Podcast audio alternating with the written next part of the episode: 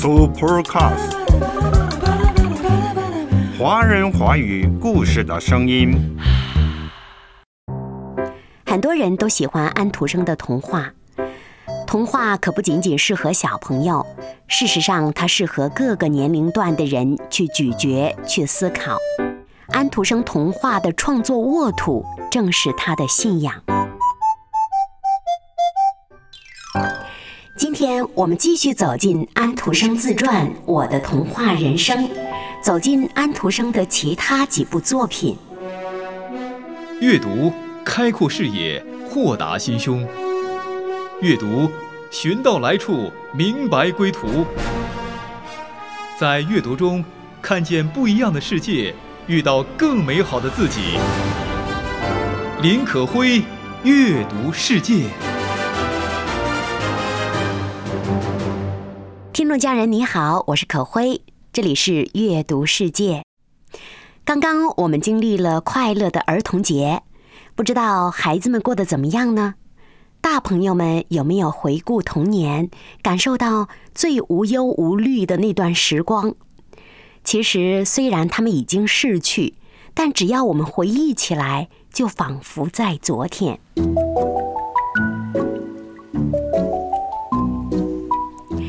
年当中，我们都有过读童话的经历。上期节目我们分享了童话大师安徒生的自传《安徒生自传：我的童话人生》。听完节目，不少听众朋友都有反馈，说想到了童年，想到了课本当中的安徒生童话。以及穿越童话表面的看似浅显的故事，体悟到了更深邃的东西等等。今天我们继续走进安徒生自传《我的童话人生》，走进安徒生的其他几部作品。安徒生的童话作品大多都是以基督教为主题或者背景的。在安徒生的童话当中，主导文、赞美诗等等基督教特有的词汇有着惊人的重复率，个别作品甚至直接摘录了圣经的诗句、京剧等等，很具有强烈的基督教的意识和信息。这样的描写或者这样的引述，特别表达了安徒生的宗教情怀以及他对基督教的理解。还记得吗？上期节目当中，我们分享到，安徒生自幼就跟随父母信仰基督。安徒生的父母是笃信上帝的，父母的耳濡目染使安徒生从小就把上帝当作自己的灵魂的庇护者。九岁时一次遭遇，使他对上帝的信仰更加虔诚了。在这本自传中，他写道。到了收获季节，妈妈有时带我一起到田里去拾麦穗儿。我感觉就像《圣经·路德记》里的路德，他在波阿斯的田里拾麦穗儿，场景是那么的相似。一天，我们遇到了一位以性情暴烈、远近闻名的农场管家，一见他手里拿着吓人的鞭子走过来。妈妈和其他人赶紧跑开了，我光脚穿着木屐，匆忙间跑掉了鞋，再加上麦秸扎脚，根本跑不快，落在了后边管家追上我，抓住我，举起了鞭子。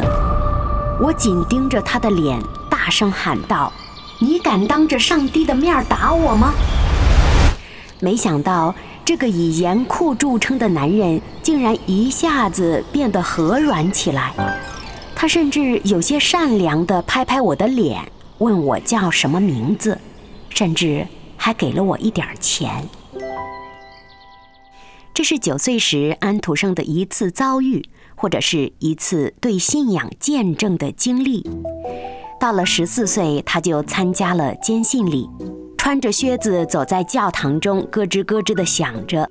对于此事的回忆，后来写成了名篇《红鞋》。再后来，安徒生到哥本哈根闯荡天下。二十岁时，他的日记当中都充满了对上帝的祈祷和感恩。四十岁，作品要出版了，他还在切切地求告上帝，帮助此事欲成。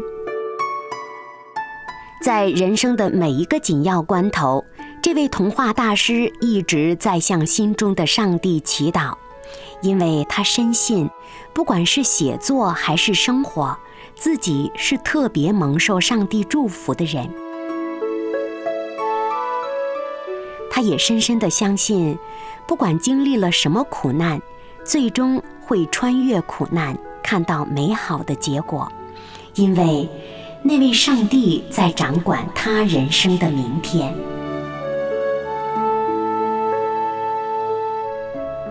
安徒生心中对上帝的信念，使得他成了一个敏感内向的诗人。尽管对生活不如意，但是心底里总是充满着对未来、对明天的信心和盼望。你给我勇气。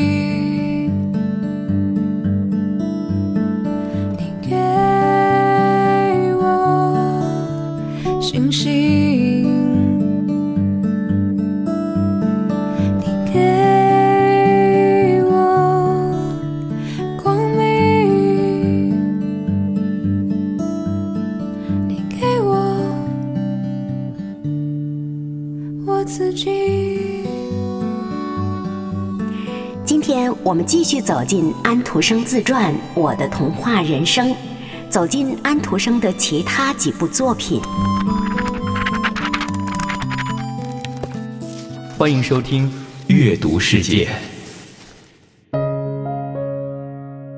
是基于这样的深挚的宗教情怀，或者说，正是基于他对上帝深挚的信和靠，他的所有作品都有着基督教的痕迹。除了上期节目我们分享的他的《海的女儿》，还有《卖火柴的小女孩》等等，今天我们想分享其他的几部作品。比如在辽远的海极这篇童话中，安徒生是以北极来象征人生的目的或意义的追寻，在经历了多年的航行以及恶劣环境的考验下，仍然没有发现其目的地。也就是陆地和海的界限，人类的意志和能力在这样的过程中被侵蚀殆尽。此时，人们自然而然就会去想：这样的航行有何意义？其实，这航行就隐喻着人生。这样的人生有什么意义？上帝为什么要如此待我？在这种感受下，自然而然地去寻求宗教信仰的力量和慰藉，尤其是在西方社会，寻求上帝的指引和安慰，那可说是必然的途径。在寻求意义、寻求答案的时候，圣经的话语通常能够提供极大的安慰，如同安徒生在作品中所提及的。我展开清晨的翅膀，飞到海极居住，就是在那里，你的手必引导我，你的手必扶持我。这正是圣经诗篇的经句。我若展开清晨的翅膀，飞到地极，就在那里，你的双手也必引导我。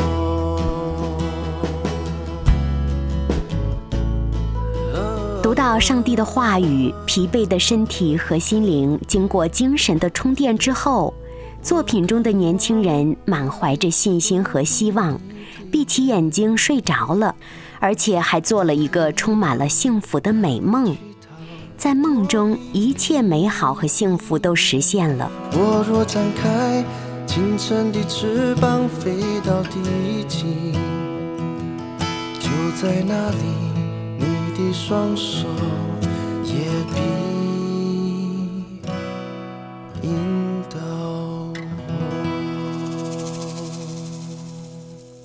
在辽远的海极，这个童话很显然是安徒生想要热忱地歌颂心底的上帝，这也是他儿时在笃信上帝的父母影响之下的信仰的呈现。对于安徒生而言，上帝可不是抽象的符号，更不是高远的神奇，上帝就在身边。它就是人的信心和希望的化身。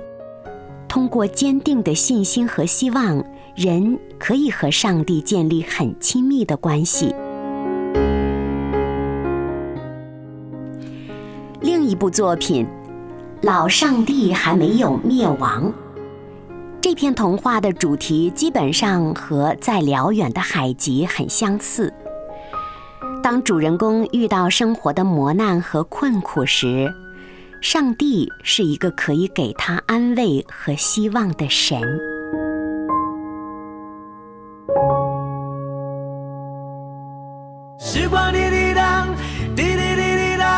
阅读是心灵的旅行，无需排队买票，只要开卷就能畅游天南海北、古今中外。阅读的思想跨越万水千山，领悟生命的。似锦繁华。走过万山千水，只求水一杯。欢迎做客阅读世界。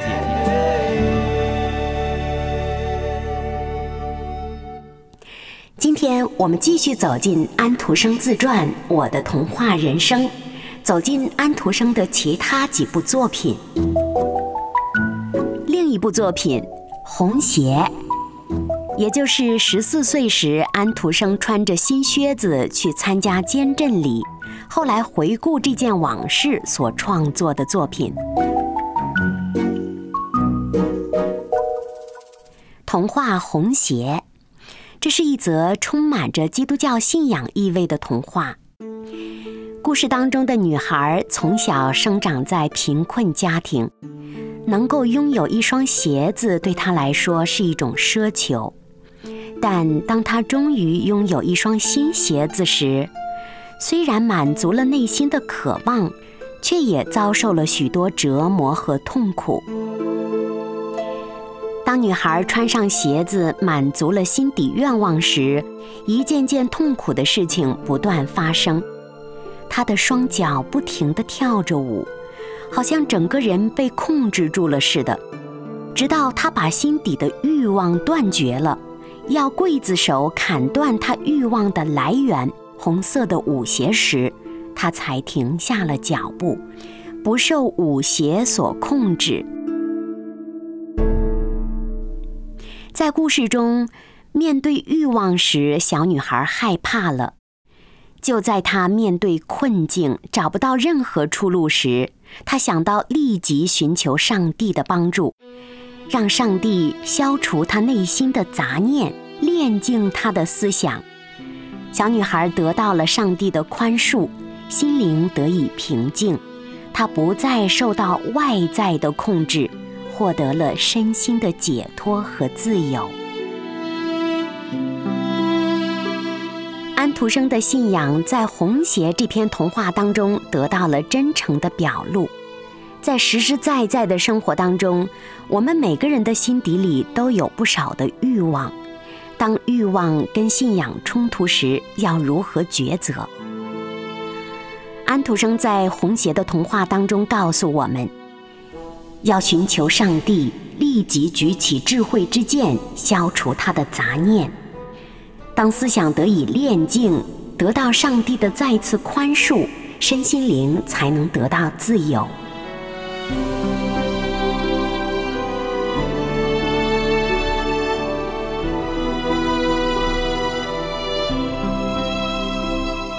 安徒生的信仰和一般人不同，他并非严格遵守教义即可，而是如经文所说，活出经文。活出信仰，安徒生正是活出了和睦、博爱和慈悲。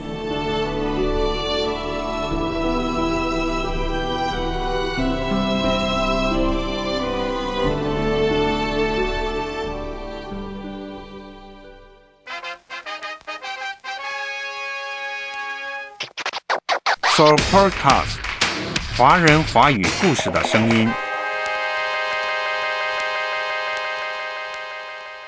欢迎收听《阅读世界》。今天我们继续走进安徒生自传《我的童话人生》，走进安徒生的其他几部作品。另一篇童话《犹太女子》。在这篇童话当中，主角是一个尴尬的角色，他听从母亲的安排，不得不拒绝基督教的信仰。然而，在内心中却有一个声音鼓励他接受基督。但是在恶劣环境下，他又不得不放弃信仰，因为尊敬父母、孝顺父母也是全能上帝给他的指示。犹太女子这个童话中有这样一段描写：每个礼拜天，教堂的风琴奏出音乐，做礼拜的人唱出歌声。这些声音飘到街上，飘到对面的一个屋子里去。这个犹太女子就在这屋子里勤劳的、忠诚的做工。记住这个安息日。把它当做一个神圣的日子，这是他的信条。可辉读这个故事，就感觉到安徒生大概是想告诉读者，真诚的信仰存在于每个人的心中，至于形式是可有可无的。教堂里聆听圣乐、诚心祈祷的人们。在水沟旁辛勤工作的人们，诚心与上帝沟通的犹太女子，她们并无分别，只是身处的地方处境不一样罢了。外在并不是最主要的，关键是内在的心是否真诚的信靠。犹太女子想要告诉我们，只要坚定的信仰。耶稣的信息都可以像圣乐一样飘进每个人的心里，给人平静。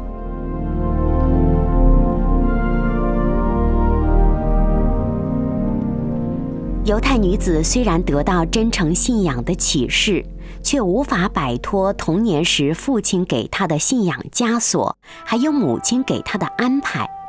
对她而言，圣经新约仍是一部禁书。为什么不能接受基督教教义，是他心里最大的迷惘。然而，人可以欺骗别人，却无法欺骗自己。所以，这个犹太女子一再受到痛苦折磨，因为她放弃做她自己，所以活在痛苦的深渊中。因此。文末，安徒生点出：宗教只是人为的一种限制，真正的信仰是行出来的，而非局限在小小的宗教框架之中。毕竟，阳光照在基督徒的墓地上，也照在墙外犹太女子的坟上。活出你荣耀，如明光照耀。活出你慈爱，在这个时代；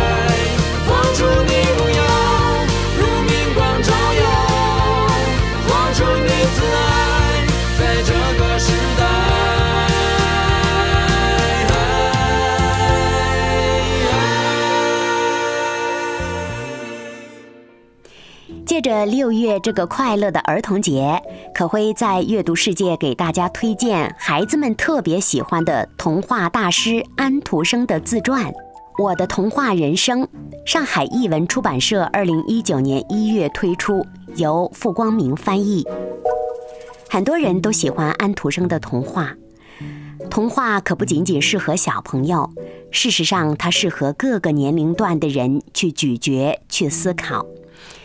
安徒生童话的创作沃土正是他的信仰。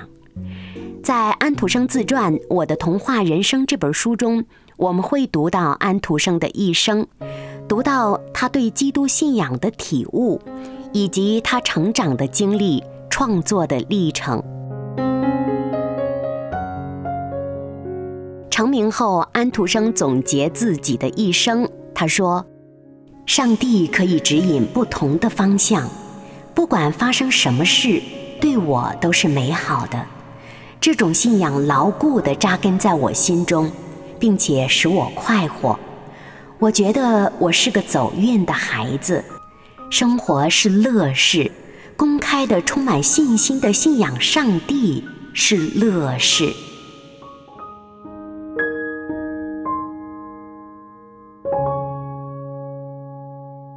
安徒生的另一篇童话。踩着面包走的孩子。故事里，小女孩对食物不尊重，这是表象的；爱的泯灭，才是这个小女孩沦入沼泽的真正原因。这个故事也带出了信仰的讯息：信仰基督的人将食物视为上帝的恩赐，用餐时都会做虔诚的祷告。而食物本身就来自于大自然、土地、阳光、水，而这一切都是上帝所造，是上帝慈悲的爱的化身。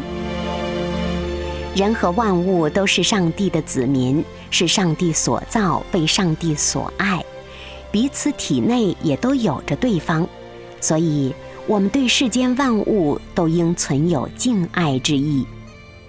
踩着面包走的小女孩，小女孩陷入了爱的泯灭中。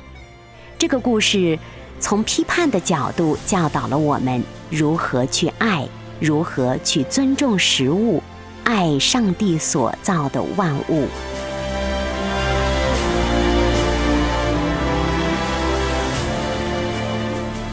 刚刚分享的几个故事，基本上都反映了安徒生的信仰的背景。以及他对基督信仰的理解，这些故事基本上也反映了当时社会的一些现象，还有人们在面对困难时如何以信仰来看待和克服。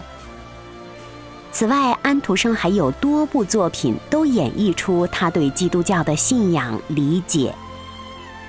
基督教中最原始的信念就是爱和奉献。再也没有什么比耶稣基督死在十字架上，牺牲自己拯救苍生更伟大的爱了。这种基督的牺牲的爱，深深地烙刻在了安徒生的精神世界里，也体现在他的诸多童话作品中。就比如《美丽的海的女儿》，为了成全他人，放弃了自己的三百年的生命。柔弱的艾丽莎忍受着精神与肉体的双重痛苦，编织坚硬的荨麻背心儿去救出自己的哥哥。还有小小的格尔达穿越白雪皇后的寒冷的宫墙，用温柔和爱融化了加伊冰冻的胸膛。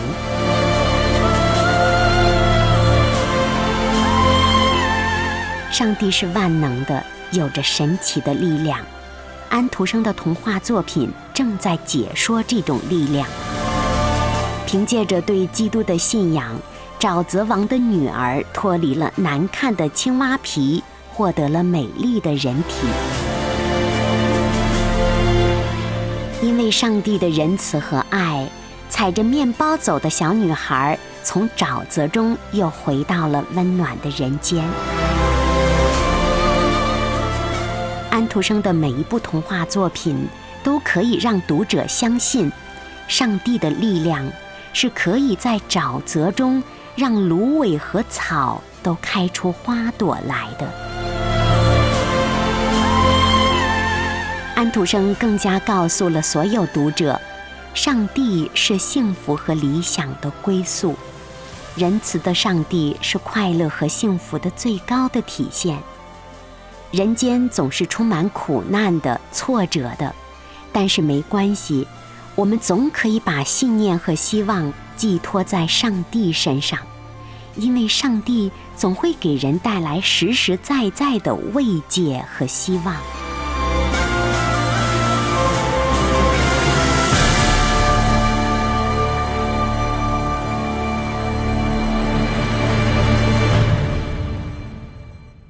在安徒生的自传中，他写道：“我整个一生，无论是光明的日子还是黑暗的日子，其结果都是美好的。它好像是在一条固定航线上，向某个知名的地点进发。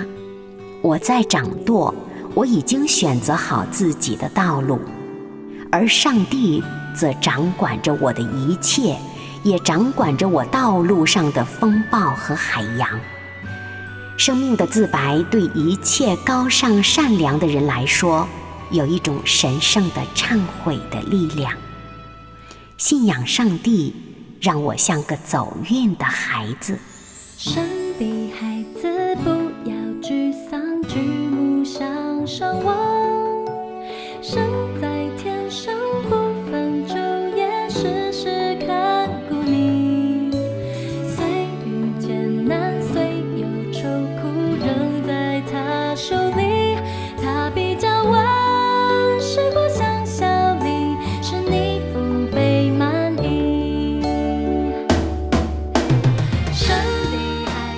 二三年的儿童节，可辉想向大家再一次郑重其事地推荐安徒生的童话作品，以及安徒生的自传《我的童话人生》。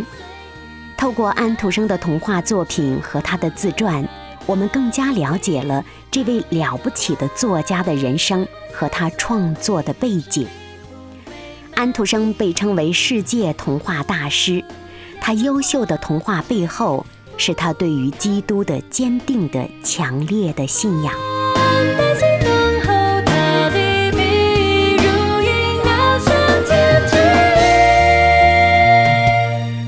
安徒生说自己是个走运的孩子，因为认识了上帝。可辉也想跟听众朋友分享：如果真正认识了上帝，你也会说出这样一句话：“我是上帝爱的孩子。”我是走运的孩子。你是神所爱孩子。今天节目到这里了，可辉祝福大家每一天都是充满喜乐和感恩的。下期节目再会。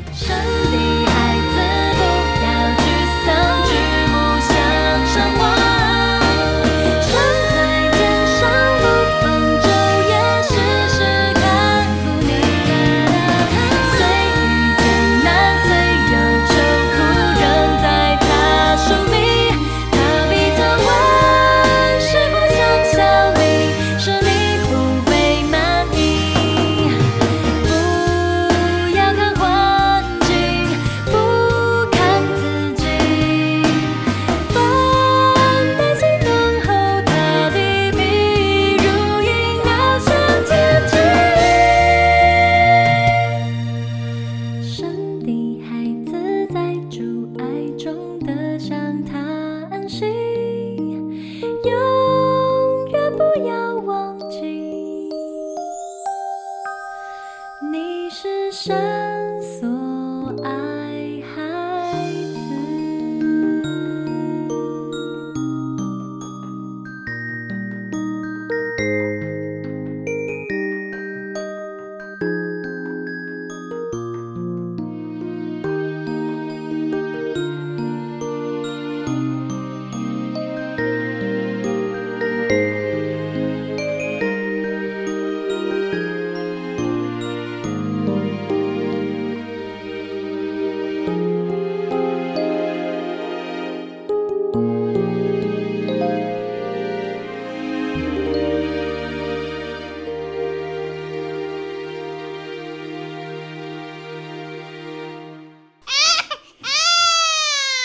Supercast，华人华语故事的声音。